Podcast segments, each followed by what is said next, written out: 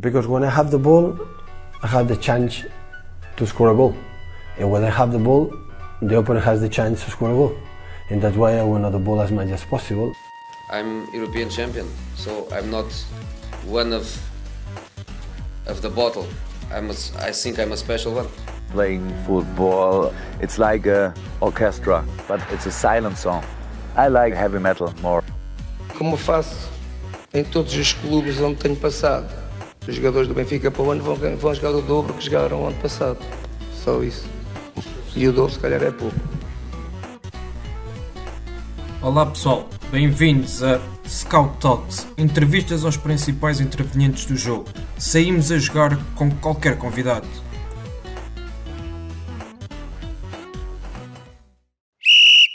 Olá Pedro, bem-vindo ao Scout Talks. Uh, é um gosto enorme ter-te aqui connosco neste podcast da, da Pro Scout para falarmos sobre aquilo que, que, tem sido a tua carreira como inicialmente como scout, depois chief scout e agora diretor desportivo. Mais uma vez, muito é. obrigado pela tua presença. Bem, antes, antes de mais nada eu, ah, antes de mais nada eu pela, pelo Covid uh, em teu nome uh, e da Pro uh, Scout, é sempre um, um privilégio muito grande uh, falar uh, de uma coisa que eu me apaixonei desde muito novo e para mim é, é com agrado que estou aqui perante a tua pessoa e estarei disponível dentro, dentro do possível para falar do que, do que é a minha vida, o que foi a minha vida profissional, o que foi o antes e o depois, o que é que é hoje, e então estou aberto a todas as tuas perguntas que, que tu achas necessárias para que eu possa eh, responder com, com a maior honestidade possível. É isso mesmo. Então, então vamos a isso, vamos começar. Um, tu foste jogador num contexto de, de, Campeonato de Portugal, uh, no antigo CNS, uh, eh, e em 2015, 2016 um, foste, estiveste ligado ao Braga como scout. Como é que uhum. se dá esta passagem para, para scout e o que é que te levou a, a seguir esta área? E conta-nos um pouco sobre a experiência deste, desta, desta situação. Bem, aí em relação ao, ao, jogador do CNS e ao jogador, acabei por ser um jogador profissional uh, mesmo de segunda liga e de, e, e de campeonato de primeira liga no Chipre, uh, em que, em que levou-me a ter várias, a, a, ter várias experiências. Bem, é um, é um momento de uma transição, se calhar dos momentos mais bonitos da, da minha vida, uh, tirando o nascimento do, das minhas filhas. Acaba de ser uma transição muito bonita, que, foi quando eu cheguei aos 30 anos, uh, no, no Oriental, de 29 para 30, em que tive um treinador chamado João Barbosa, uh, em que me disse a mim que, olha, meu amigo, pá, acho que devias te agarrar ou que realmente poderás vir a ganhar dinheiro, ou que realmente se calhar que nasceste, ou que realmente hum, acho que que lutar e focar por uma, por uma coisa que te vai dar garantias financeiras para teres uma família e teres condições uh, melhores do que tens hoje. E como é lógico, uh, foi um dos momentos mais marcantes da minha vida, porque acaba de ser uma, um momento em que tu encerras a carreira de futebolística, em que começa a jogar aos 8 anos, uh, de idade à procura de um sonho de ser jogador profissional, passando no Sporting, a formação. Uhum. Uh, e depois, quando vou para o Loltano com, com 19 anos, uh, um treinador chamado José Miguel, que ele, além de ser treinador dos júniores do Loltano, era observador da equipa principal do, do na altura. E então, é, ele como ficou com, com uma excelente amizade desde o meu primeiro dia que eu cheguei a Lolé, Uh, eu acompanhava ele, porque antes, hoje já existem as plataformas de scouting, data, uh, existe várias, vários tipos de, de, de, de observação às equipas uh, via, e não é preciso assistir ao vivo. Antes, como tu sabes, estamos a falar de 2000 uhum. e, 2001, 2002, mais ou menos, mais coisa, menos coisa. Antes tinha que ser, eu jogava ao sábado e ao domingo eu acabava por ver tudo o que era o CNS na altura, o CNS, a segunda B da altura. E então foi aí que comecei a ganhar o, o gosto de observação, mas aí era uma observação coletiva, né? Tu ias ver, eu conhecia tudo o que era jogadores de, da segunda B uh, por, por esse mesmo treinador, que, que é meu amigo, uh, eu, eu ajudava a entender o jogo, eu ajudava a referenciar jogadores, eu ajudava. E então, a partir de, desse momento, estamos a falar de 19 anos, hoje tenho 37, uh, e, e esse bichinho sempre teve dentro de mim. Todas as equipas para onde eu fui, todas as equipas uh, por onde eu passei, eu já conhecia basicamente as minhas equipas. As equipas com quem eu ia jogar, os colegas com quem eu ia jogar. Então, o que é acontece? Acontece que quando eu, aos meus 26 para os 27, 26 para os 27, uh, acabei por, por apanhar um treinador chamado Paulo Fonseca, na altura no Pinhão Vence, no terceiro ano, no terceiro ano ele como treinador, ele tinha treinado o Estrela Amador, o 1 de dezembro, o Odivelos e de seguida foi para o Pinhão Vence e contratou e, e, quando contratou e quando contratou uh, esse, esse, essa tal pessoa chamada Paulo Fonseca que hoje é treinador da Roma, eu em seis meses vi que andei errado durante 26 anos. Hum. Ou seja, uh, fez-me entender o jogo de forma completamente diferente e a partir daí o facto de começar a entender o jogo ainda mais me apaixonei pela parte da observação. Ah, nos grandes jogos que ia ver ao vivo ou nos jogos pequenos que eu ia ver ao vivo, vi o que é que estava mal e o que é que não estava, que estava certo. E hoje tu, Francisco, me podes me perguntar, ok Pedro, mas porquê que não foste para treinador? Uhum. Porquê é que não foste uh, para treinador adjunto? Porquê é que não foste para observador? Uh, não sei dizer, primeiramente porque nunca quis ser treinador, uh, quis ficar ligado ao futebol, como é lógico, não estudei para ficar, nem, nem preparei minimamente, que é uma das coisas que eu hoje, em informações que dou uh, de scout e de diretor desportivo, digo às pessoas, não foi uma questão de preparação, foi uma questão de querer e de paixão pelo aquilo que se faz.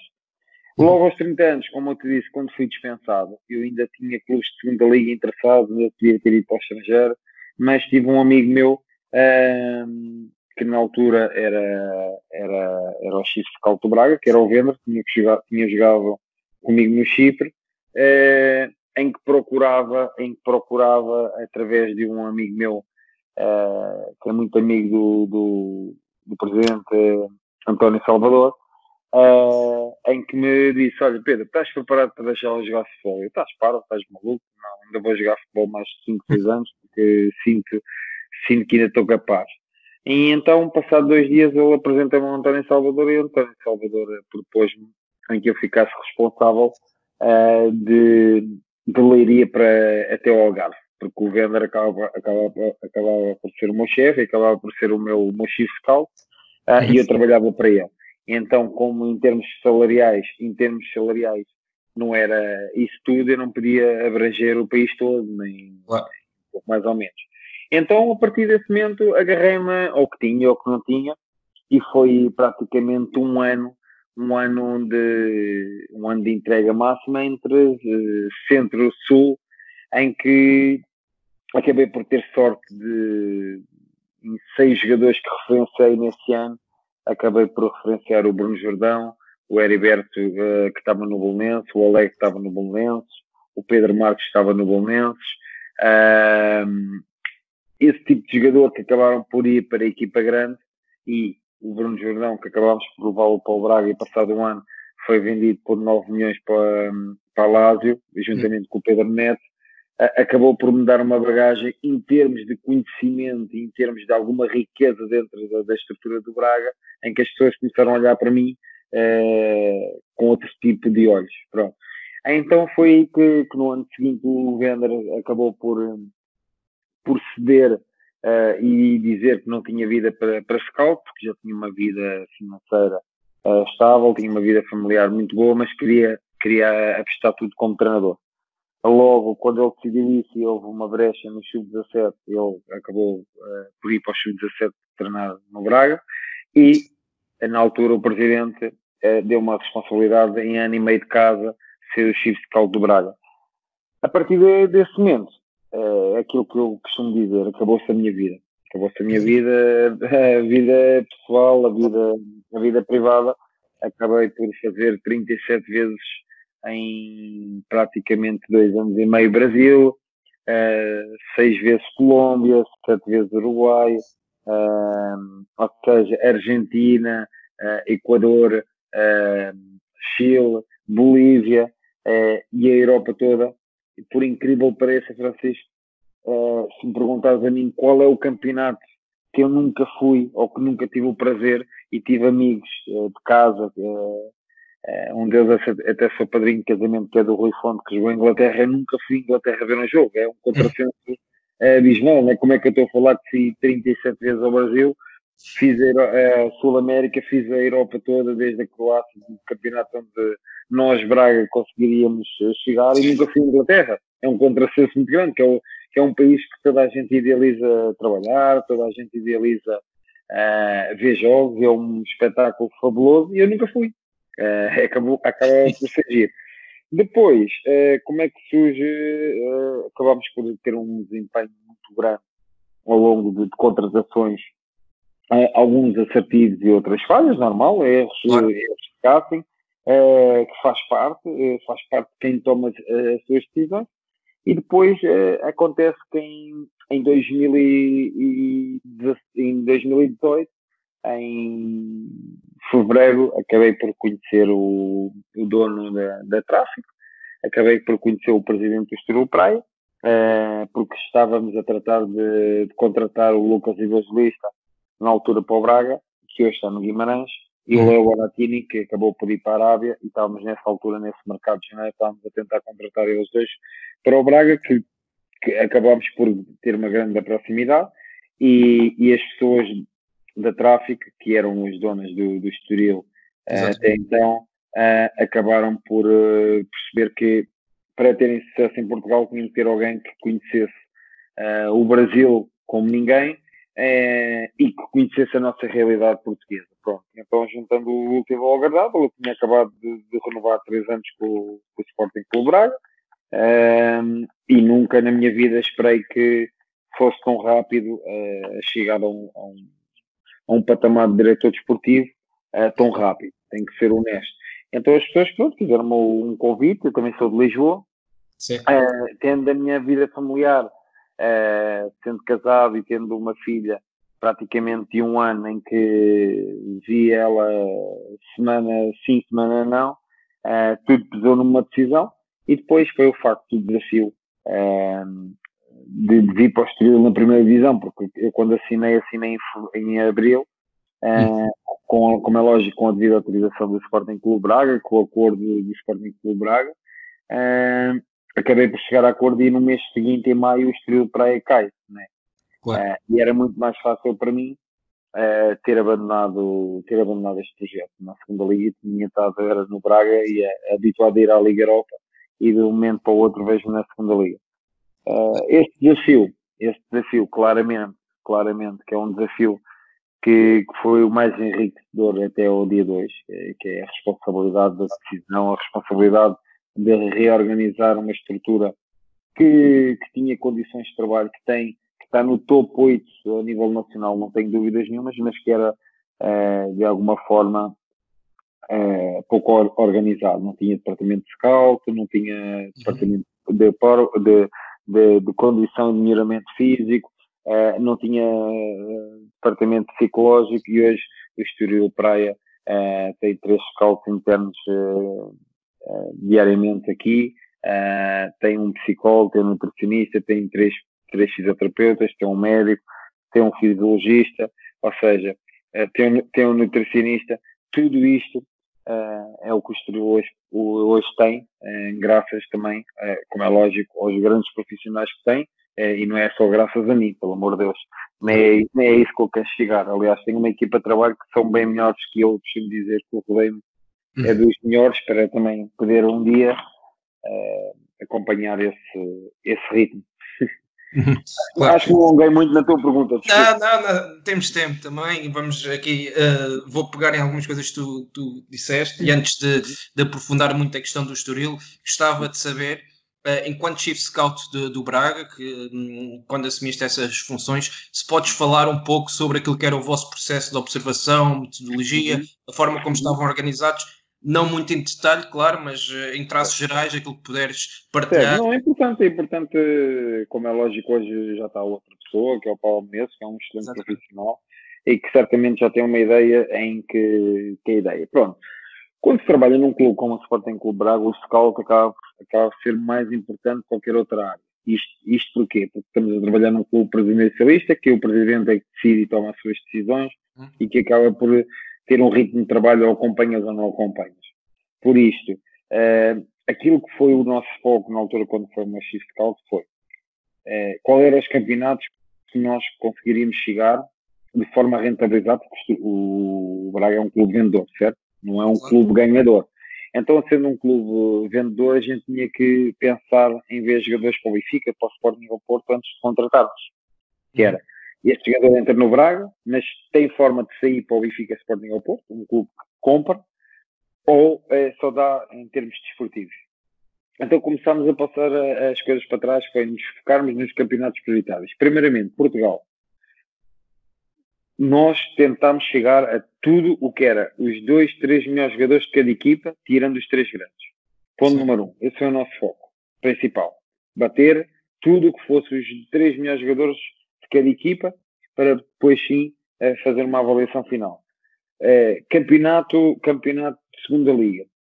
O Paulinho, o Chiquinho, que estava na Académica, o Paulinho que estava na, que estava no Gil Vicente, o, o Paulinho, o Paulinho e o, e o, e o Fabrício que estava no Portimonense na segunda liga, o próprio Lucas Poçanhol estava na segunda liga, o Everton estava na segunda liga do Portimonense na altura, estamos a falar isto em 2017, estava na segunda liga. Então acabámos por fazer hum, um pouco um pouco observação muito, muito, muito, muito, muito, muito, muito em Portugal, na altura o Murilo ah, no Nacional, etc, etc. Então o que é que acontece? Acontece que nós focámos onde é que a gente, em termos financeiros, podíamos chegar. Campeonatos prioritários, Brasil, Série B, os jogadores sub-20 que eh, poderiam vir eh, de forma entrar numa primeira perspectiva da, equipa B, de forma a que fosse um, em termos de, de adaptação ao nosso país mais rápido. Então começamos a focar um pouco naquilo que era a nossa prioridade. E acho que foi essa a diferença, porque se forem ver o Sporting Clube Braga tem o Gaio, tem o Wilson, eh, tem o Sequeira, eh, tem o Raul, tem o Fran Sérgio, tem o, tinha o Diego Souza que depois está no Benfica, eh, mais eh, de, de jogadores que eu tive envolvido, o Bruno Viana veio de fora, eh, o Rotic veio de fora, um, o, o Rila veio de fora, um, mas se formos a ver o, o André Horta a nível nacional, o Ricardo Horta a nível internacional, ou seja, acabamos por nos focarmos nas segundas escolhas de, das equipas grandes e acabamos por fazer um plantel super competitivo. Então, a gente for a ver bem, todos os jogadores que vieram de fora vieram em termos de risco, de aposta. Foi aquelas apostas claras que sabíamos que chegava e dava. Mas o Sporting Clube Braga tem uma, tem uma política ainda hoje que é muito assim, é compra barato para depois vender caro. E Isso é o lema do, do presidente, que é descobrir lá atrás para depois vender caro. E acho que, que isso o Braga, para mim, é um exemplo, mas acima de tudo é um exemplo pela forma como valoriza os seus ativos. O Sporting Braga, para mim, tirando o Benfica, que é uma máquina eh, montada para, para a valorização dos jogadores, eu acho que é a equipa que mais valoriza e um presidente que mais valoriza não só os jogadores, mas toda a estrutura. É, é, para mim, é um clube que, que deve-se muito ao presidente que tem. É um presidente que não deixa ninguém dormir, é um presidente muito exigente, ao contrário do que as pessoas possam, possam pensar é, daquela forma, daquela gritaria toda que às vezes ele implanta.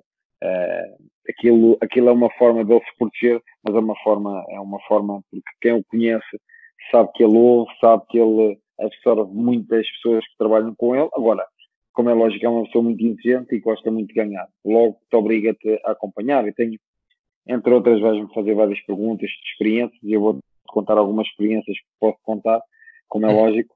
É, e pronto. Não, pronto, é, era para perceber, eh, assim, em traços gerais, eh, como é que trabalhavam no Braga. E fazendo já a ponto para, para o Estoril, eh, perceber, eh, em termos de enquadramento, de contexto, são contextos diferentes, como tu referiste, eh, chegaste quando, quando o Estoril estava a cair para a segunda divisão, qual, qual, é que foi a organização que viste e aquilo que tentaste implementar em termos de processos de observação, mercados estratégicos, por aí fora? O que é que, que, é que tentaste, um, o que é que fizeste no, no Estoril, assim que, Olha, chegaste? eu vou-te eu vou -te ser o mais honesto possível, até digo isto, e às vezes em termos eh, mais privados, até do que desta forma. Uhum. Eu, eu, eu, eu acho, eu acho, eh, muito honestamente, que, que eu apanhei um clube em, de luto eu apanhei, eu apanhei um, um clube de luto porque acabei de chegar uh, e o que é que acontece? Acontece que, que eu, uh, quando cheguei, apanhei um clube completamente das pessoas desmerecidas, com uma descida de visão em cima, com o peso, com um morto vá às costas.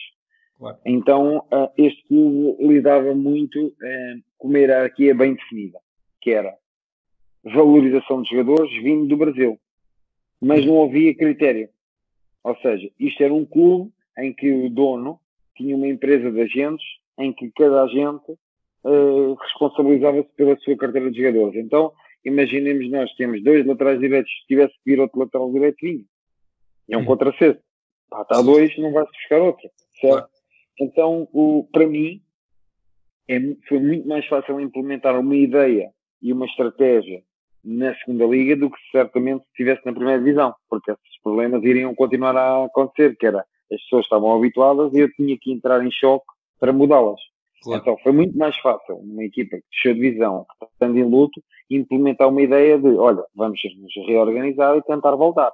Agora, no meio disto tudo, o que é que acontece? Acontece que eu quando chego, tenho uma, e atenção que isto não é desculpa para nada, atenção, porque isto é uma questão de realismo, que é, eu quando chego tenho uma equipa montada para a primeira divisão em que cai, em que os ordenados de primeira divisão estão na segunda divisão. Os jogadores que, logicamente, na primeira reunião, o que eu fiz foi falar com todos os jogadores e, staff técnico para perceber o que é que correu mal e 90% dos jogadores estão no exterior prego da primeira divisão disseram, Pedro, na segunda divisão não contes comigo, eu vou-me embora, vou-me querer ir embora. Pronto. Juntando a isso, foi desfazer uma equipa foi montar outra equipa e montar uma terceira equipa que se chama Sub-23, que o Estoril Praia não tinha. Logo foi um mercado entre 17 de maio a dia 30 de, de agosto, ou 31 de agosto, foi um mercado que eu uh, entrava no estádio às 7 da manhã e saía daqui à meia-noite todos os dias para fechar uh, jogadores para saírem e jogadores para entrar foram basicamente, acho que batemos o recorde do clube, foi 140 processos entre entradas e saídas. Então, estamos a falar de muita processo.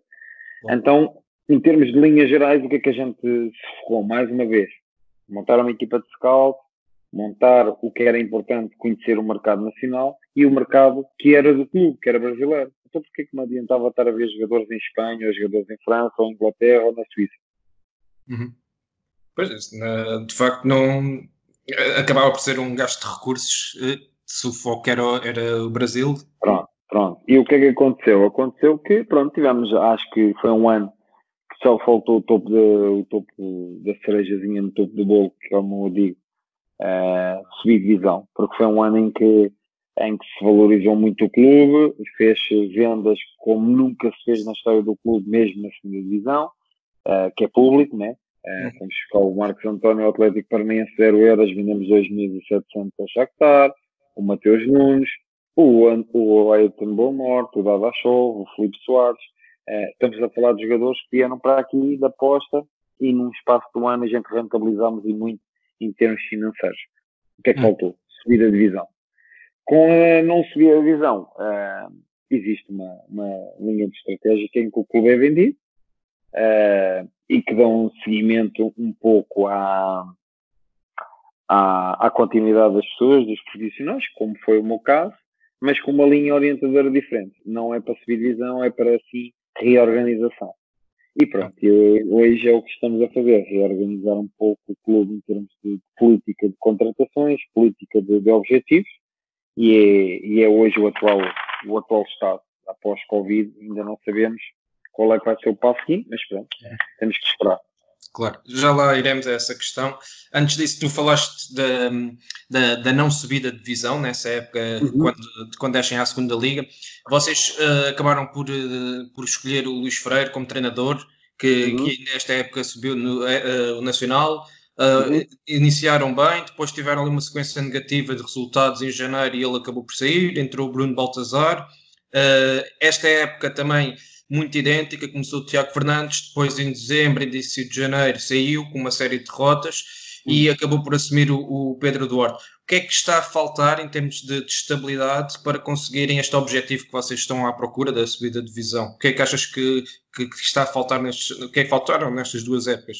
Olha, eu e, e partindo do, do, do início ah, e eu assumindo completamente as responsabilidades, acho que foi no meu primeiro ano acho que foi por falta de experiência. Hum. Falta de experiência minha e falta de experiência do Luís. Porquê? Porque nós montamos uma equipa que conta a minha melhor equipa em termos individuais uh, da segunda liga, de longe, disparado ao, ao Famalicão e disparado ao, ao Passos Ferreira, a minha opinião pessoal. Sim, claro. Mas, mas quisemos ganhar tudo uh, numa só vez. Uh, quisemos valorizar na Taça de Portugal, quisemos nos valorizar muito na Taça da Liga, fomos ganhar ao Alvalade, fomos ganhar ao Marítimo, uh, e eu acho que deixámos de focar no que, é que era importante, que era a subida divisão. E eu acho que há um momento chave na época do Luís Freire, na época do Luís Freire, minha e do Luís, né? que é basicamente a primeira até chegar ao Balcão, uhum. que é o mês de janeiro. Porque eu, o mês de, eu, o mês de dezembro, em 12 pontos faço 12, e no mês de, de janeiro, em 15, eu faço dois. Uhum.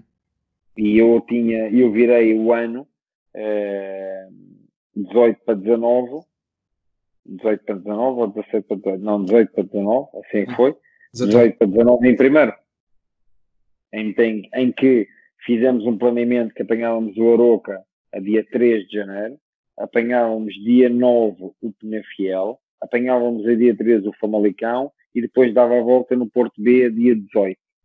Hum. Então a gente vai à Madeira no dia 28 e damos duas batatas e um chocolate de outro mundo eh, no Marítimo. E o Luís, e o Luís, uhum. eh, mete a melhor equipa contra o Marítimo. Mete a melhor equipa. Sim. Entendes? Uh, e então o que é que acontece? Acontece que passado quatro dias a equipa estava completamente morta em passagem de ano, viagens. Claro. Uh, uh, e o que é que acontece? Acontece que apanhamos um Aroca completamente morto e enterrado e empatamos 2-2 em casa. E depois, numa semana seguinte, perdemos um zero com o Penafiel em casa. E depois, numa semana a seguir, vamos ao, ao Famalicão, perdemos 2-0 no Famalicão. E uma semana a seguir, e numa semana a seguir, nós, numa semana a seguir, nós Uhum. Uh, vamos, vamos, vamos ao Porto e levamos três. Ou seja, o que é que acontece aqui? Acontece que foi experiência, foi falta de experiência da minha parte e eu assumo a responsabilidade toda, desde a primeira hora. Uh, mas também foi falta de experiência do Luís. E o Luís assume isso, eu sou amigo amicíssimo do Luís uh, e tenho uma excelente relação com ele e, e, e prova disso é que tive a coragem né, tive a coragem de ir buscar um treinador ao Campeonato Nacional de Senhores para uma equipa que tinha acabado de lutar para descer. Se tu fores a ver todas as equipas que, que acabam por descer divisão, nenhuma delas até hoje foi buscar um, um treinador, por muito bom que seja o CPB. E eu sabia que o Luís, uh, e sei que o Luís tem uma, uma, uma, capacidade de trabalho fora de série e é isso que leva a vencer. Por isso, eu acho que o grande erro foi meu na, no, no primeiro ano, em que quisemos demasiado atingir um patamar que, e deixámos de, de, ter o foco principal, que era a civilização. Logo, o grande problema fui eu, primeiramente a minha falta de experiência como diretor desportivo, de não querer chegar tão rápido, entendes? Ou seja, Sim. hoje eu faria diferente, hoje um, tinha acabado por deixar que a taça da Liga uh, e a taça de Portugal e tínhamos focado no campeonato e certamente como é lógico, isto é, futebol, a bola é redonda e ah. pode entrar, não entrar, mas estaria mais próximo de subir divisão. Uh, e depois, como é este ano? Não, e relativamente a este ano, uh, o, objetivo, o objetivo nunca foi subir a divisão, por isso logo uh, o objetivo principal era valorizar jogadores, a não ser que a questão do Covid, por isso a questão do Tiago Fernandes. O Tiago Fernandes, a gente tínhamos, a gente tínhamos, uh, tínhamos uma, uma capacidade, uma capacidade e do novo investidor americano que queria apostar em, em jovens, em que tinha que valorizar jovens, e então daí a gente meteu um leque de treinadores que tivesse trabalhado na formação. Uhum. Uh, por isso, o que é que acontece? Acontece que foi o que aconteceu. Uh, fomos buscar o Tiago uh, e o Tiago, o Tiago, numa primeira fase, conseguiu implementar uma ideia que nós procurávamos de valorização de ativos. assim que, que, teve algum poder, com as vitórias quatro vitórias seguidas, é, mais uma vez, a falta de equilíbrio emocional que ele, que ele tem e tem que crescer nesse sentido. Uh, deslumbrou-se e começou a entrar por caminhos que, que eram ao contrário do projeto, que levou à saída. Uh, que levou à saída. A questão do Pedro foi a questão de, daquilo que era uh, questão da continuidade e daquilo que o nosso investidor, o nosso presidente queria que era valorização de ativos. Então, como queria valorização de ativos, o Pedro tinha feito um bom trabalho e fez um bom trabalho no Chiu 23, demos a oportunidade dele. O que é que está a faltar para subir? Primeiramente, fazer exatamente o mesmo investimento que fizemos no primeiro ano e assumir publicamente que é para subir, e por isso tens que deixar de ter o melhor dos dois mundos, que é ganhar a taça de Portugal, ganhar a taça da Liga, ganhar o campeonato na segunda Liga e ainda valorizar os jogadores. Acho que isso é uma, é uma, é uma coisa que é possível, mas a porcentagem é mínima, como é lógico, a gente sabe disso. Então é focarmos no que é importante. É importante subir a divisão. Subir a divisão temos que ter nos 5 melhores orçamentos, nos 5 melhores equipas, nos 5 melhores treinadores, nos 5 melhores uh, apoio incondicional dos nossos adeptos e depois nas 5 melhores equipas de alguma pontinha de sorte. Isto é, estes fatores, para mim, uh, levam a uma subida de divisão. Uhum. Hoje, hoje, hoje o que nos está a faltar é isso agora. Claramente não temos sido muito felizes, tirando a questão, e não tenho problema nenhum em questão do Luís Freire e da sua equipa técnica, as outras equipas técnicas ficaram muito além do que era exigido uhum. na nossa cabeça. Tu falaste agora aqui também da questão da, da equipa técnica e eu também já levantei esse, essa questão. Uh, pelo menos que eu tenha conhecimento, ainda não vi, ainda não existe confirmação oficial do, do treinador para, para a próxima temporada, certo? Uh, podes. Desculpa? Pode, sim, certo, certo, não temos ainda, sim. não temos. Pronto, uh, podes falar um pouco de, sobre o perfil de treinador que procuram? Vai, deve ir ao encontro daquilo que tu disseste, não atacar todas as frentes, mas ter um objetivo claro, que é o de subir a divisão e se calhar não tanto a questão da valorização de ativos, mas qual é que é o perfil que vocês neste momento estão no mercado à procura? Uh, essa é uma questão que, é, que acaba por ser uma questão boa.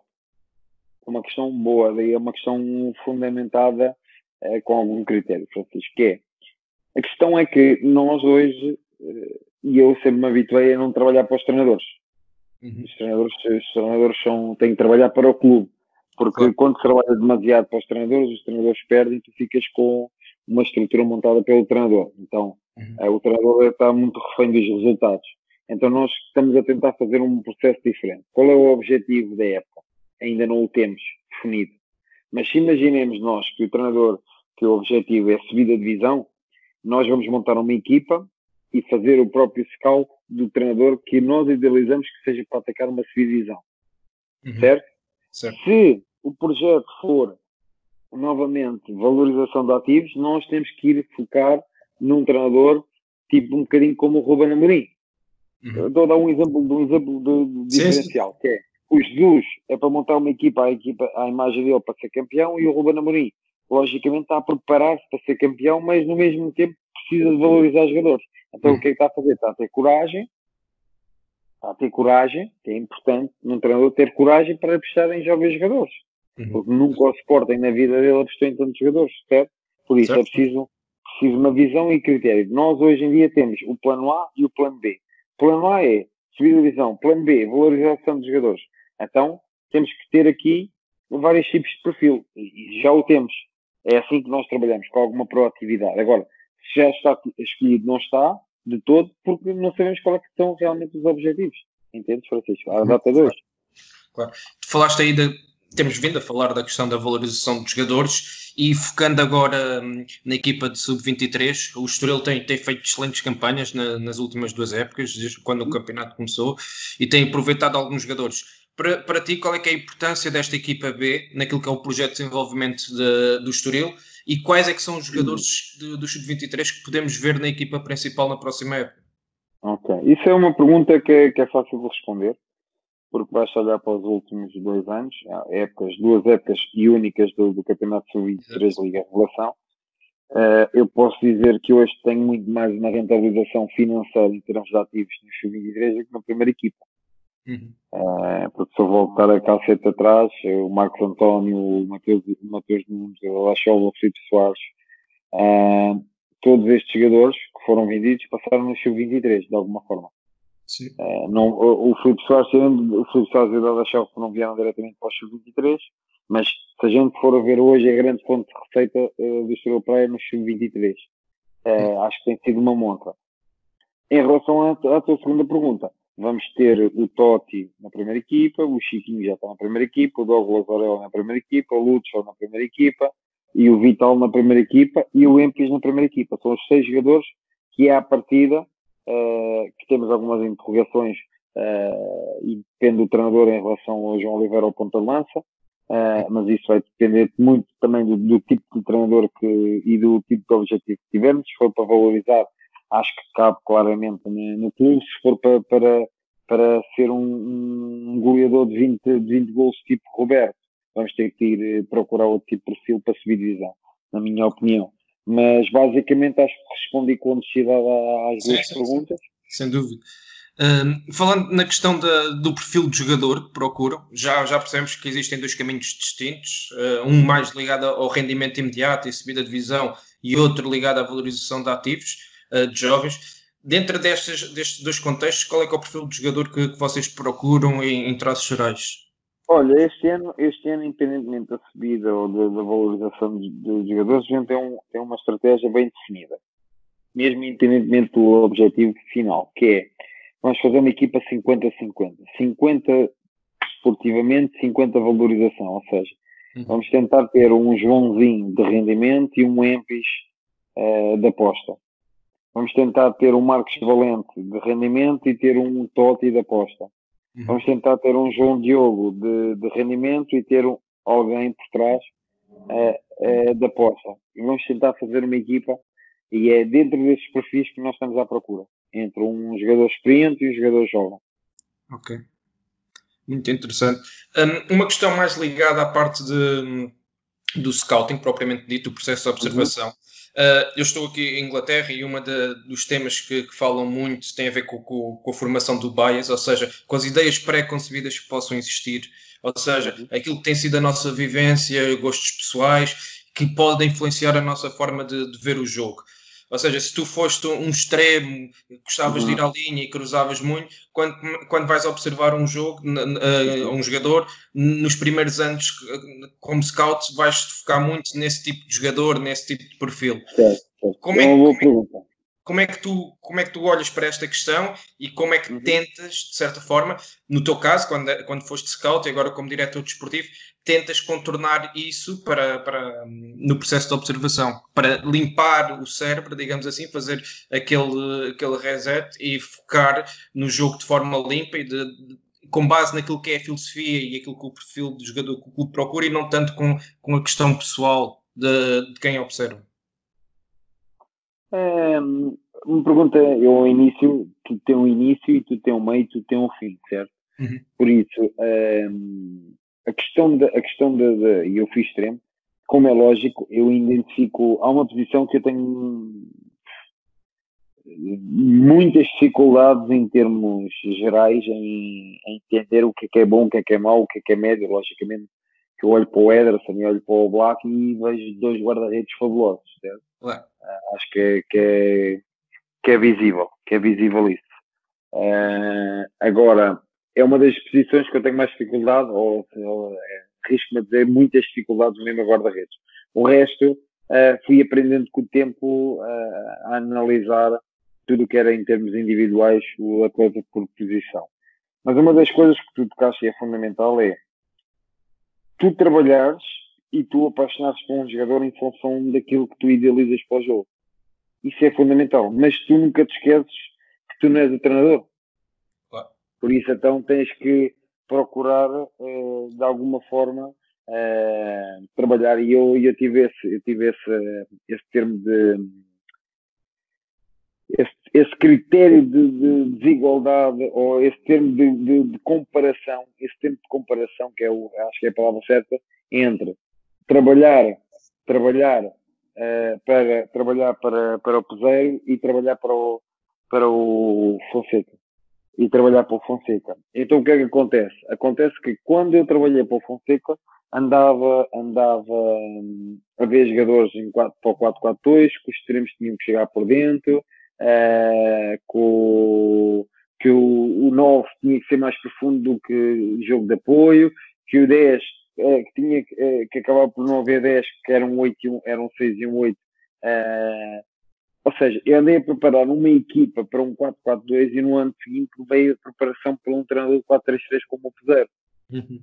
Certo? Então se eu andei a ver extremos a jogarem por dentro, extremos em largura a gente não via, porque não jogávamos com eles.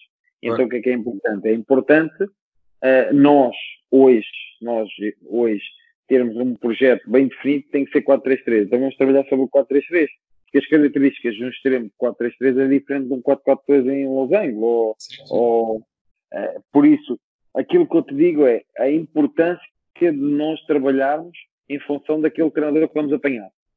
Uhum. Ou em, em, em, em, porque há vários clubes que trabalham com um modelo. Claro. E o modelo não muda. Muda para mudar as pessoas, mas o modelo não muda.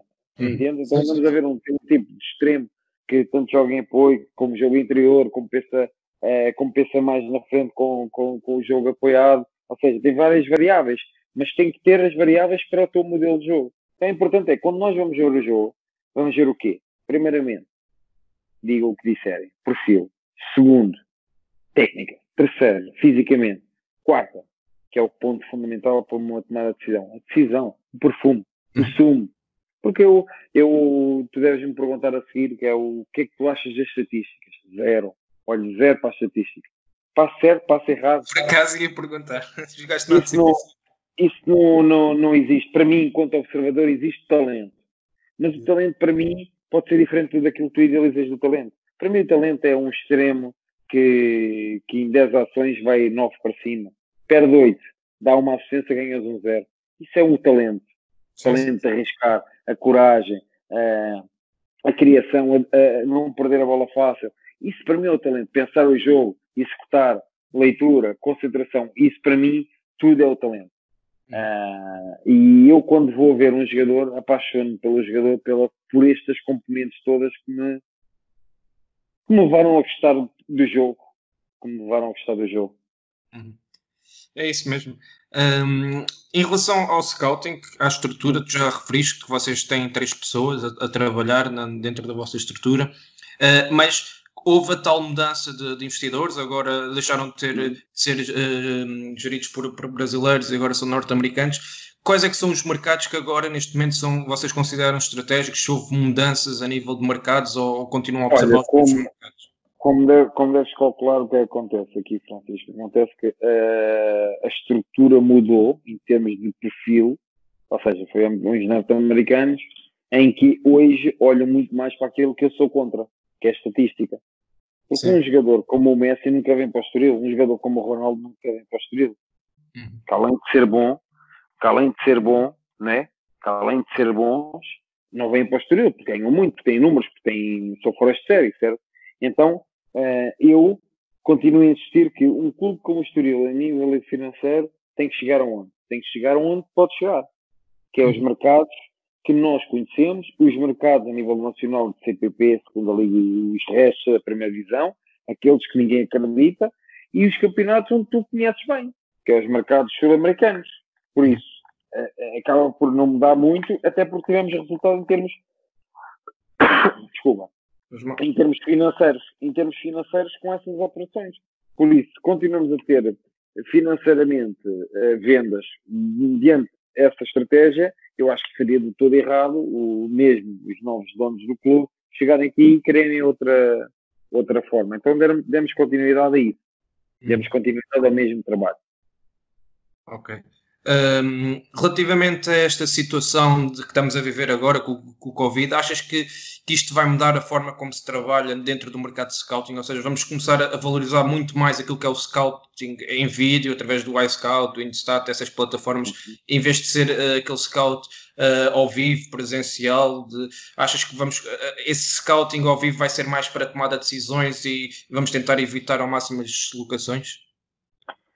Não, é, eu acho que é para ocasiões especiais, momentos especiais, certo? Acho certo. que todos nós estamos a viver um momento especial, é? um momento de, de, de, adaptação a uma realidade em que temos que saber viver com o vírus. Com as condicionantes todas que temos hoje, o iScout e o Instat passaram a ser plataformas de observação mais vistas do que nunca, né? Então, uh, eu, enquanto X Scout, nunca fechei nenhum jogador, bom, mau, médio, horrível, nunca fechei nenhum jogador sem vê-lo ao vivo. Mas existe sempre uma previsualização, certo? De, de jogo do iScout interessado. Não tendo essa ferramenta, eu acho que hoje a ferramenta do iScout e do Instat tem que ser obrigatória na observação. Agora, o que, o que me deixa um pouco mais receoso numa decisão é que estamos perante uma. Vou falar no contexto de segunda liga, como é lógico. Sim, sim, estamos perante aquisições de alguns jogadores que estão sem jogar praticamente desde o fim de fevereiro. Então, fevereiro, março, abril, maio, junho, julho, agosto, setembro, que é quando volta o campeonato, estamos a contratar jogadores que acabaram por ter um tempo de paragem de uma ruptura de ligamentos, sete meses. Exatamente. Ou seja, em termos fisiológicos, é das coisas que mais me preocupa, é, até do que em termos técnicos ou táticos, neste momento. Então, uh, neste momento é importante uh, a observação de tudo, como é lógico em termos de jogo técnico e tático, mas acima de tudo tentar conhecer ao máximo o jogador. O máximo de informações que nós possamos ter, se é um jogador que continua a treinar, se é um jogador que continua a ter um, uma alimentação saudável, se, se está-se completamente a cagar para o treino ou não. Ou seja, se vai chegar uh, num estado físico lastimável ou se vai chegar num, num 80% ou num 70%. Ou seja, é o meu grande erro, erro que eu posso cometer em termos de, de planeamento da próxima temporada em termos físicos. É o que mais me preocupa neste momento. Mas nunca xinga muito a tua pergunta, que é eh, a importância da, da previsualização. Acho que uhum. o estado atual do, do, do mundo uh, adequa-se só não havendo jogos e não havendo público, acho que temos que nos agarrar ao Ice Top com unhas e dentes. Claro. Uh, estamos a entrar já nas últimas questões. Uh, como é que achas? Tu há pouco já, já referiste, em parte, uh, dizendo que, que, ainda não têm definido o objetivo para a próxima época, mas como é que achas que esta situação pode afetar o futuro e o projeto do, do Estoril? Ah, amigo, pode, pode afetar, Francisco, pode afetar muito pode afetar muito porque, como eu te disse, se o clube, se o clube até há quatro meses atrás, antes do Covid, era um clube que precisava e precisa uh, de rentabilização, de rentabilização uh, financeira com vendas, com a falta de futebol e com, venda, com, com as vendas mais difíceis, acaba, acabamos por ser muito prejudicados. Uh, vamos precisar de um, de um investidor que, que tenha coragem para investir numa, numa, numa situação de, em crise, para investir uh, mais do que aquilo que investiu até hoje. Uhum. Porque, para responder à tua pergunta, é Sim. basicamente é isso. Ok. Última questão, Pedro. Uh, quais é são os teus objetivos a curto, médio uh, e longo prazo em termos pessoais como, como diretor desportivo? Que é, qual é, que é o nível que tu, tu ambicionas e onde é que tu, tu te vês a chegar nos próximos 5, 10 anos, por exemplo? Amigo, eu tenho metas e, como eu te disse, a, a vida tem-me vindo a, vindo a ensinar uh, que a pressa é mesmo inimiga. Uh, como é lógico, como ando aos 30 e aos 37 anos ser diretor desportivo do Estoril, me perguntasse há 7 anos isso, eu dizia-te, pá, esquece lá isso, calma, vamos devagar. Então, vou lá chegar aos 40, antecipei 3. Uh, objetivo claramente de vida, uh, não tenciono, não tenciono fama, não tenciono uh, protagonismo, uh, tenciono sim vitórias, conseguir ganhar, conseguir subir divisão, conseguir estabilizar um clube na primeira divisão e depois, como é lógico, com o devido tempo, com a devida maturidade, com a devida capacidade de trabalho que, que eu me considero que eu tenho, logicamente que o sonho, como andava aí, então é chegar um grande, é chegar um grande do futebol português, é, primeiramente isso, eu acho que não é por falta de ambição dizer-te é, ridículo seria se eu dissesse que é, ser diretor desportivo do Real Madrid, Barcelona, Manchester United ou City. Seria um sonho que é possível, que existe uma, uma pequena porcentagem, porque a gente não sabe o dia de amanhã, mas não é um objetivo. Eu revejo muito mais em ser diretor desportivo para o ano uh, do Estrela Praia numa primeira divisão, subir divisão e ser diretor desportivo e dar continuidade uh, ao, ao, projeto, do que amanhã se me convidar a ir para o City. Um exemplo. Um exemplo. Sim, sim. um exemplo. Uh, por isso, por isso, eu gosto muito, eu gosto muito daquilo que faço, sou apaixonado por aquilo que faço independentemente do clube, do clube eh, onde possa estar. Isso é o mais importante, sem dúvida. Pedro, muito obrigado pela tua presença aqui no Scout Talks. É, Foi um gosto enorme e esperemos que consigam alcançar os vossos objetivos em termos de clube e os teus também em termos pessoais. Muito obrigado.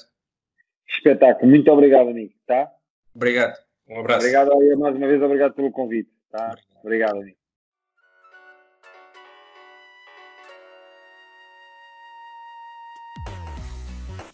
Obrigado por nos terem seguido em mais um episódio. Sigam o ProScout nas redes sociais em Facebook, Twitter, Instagram, YouTube e principalmente no nosso site em www.proscout.pt. Até à próxima!